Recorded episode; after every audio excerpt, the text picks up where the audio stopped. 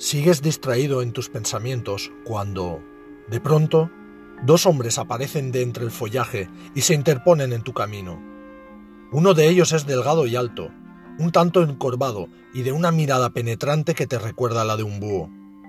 Su acompañante, de estatura más normal, está igualmente delgado, viste de forma un tanto harapienta como el anterior y no huele precisamente a rosas.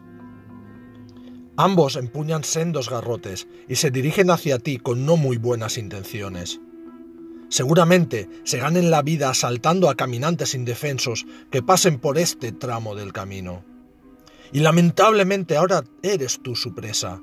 Te han pillado desprevenido, por lo que no puedes huir. No tienes más remedio que decidir qué hacer entre estas dos opciones. 1. Si quieres intentar parlamentar con ellos. Y 2.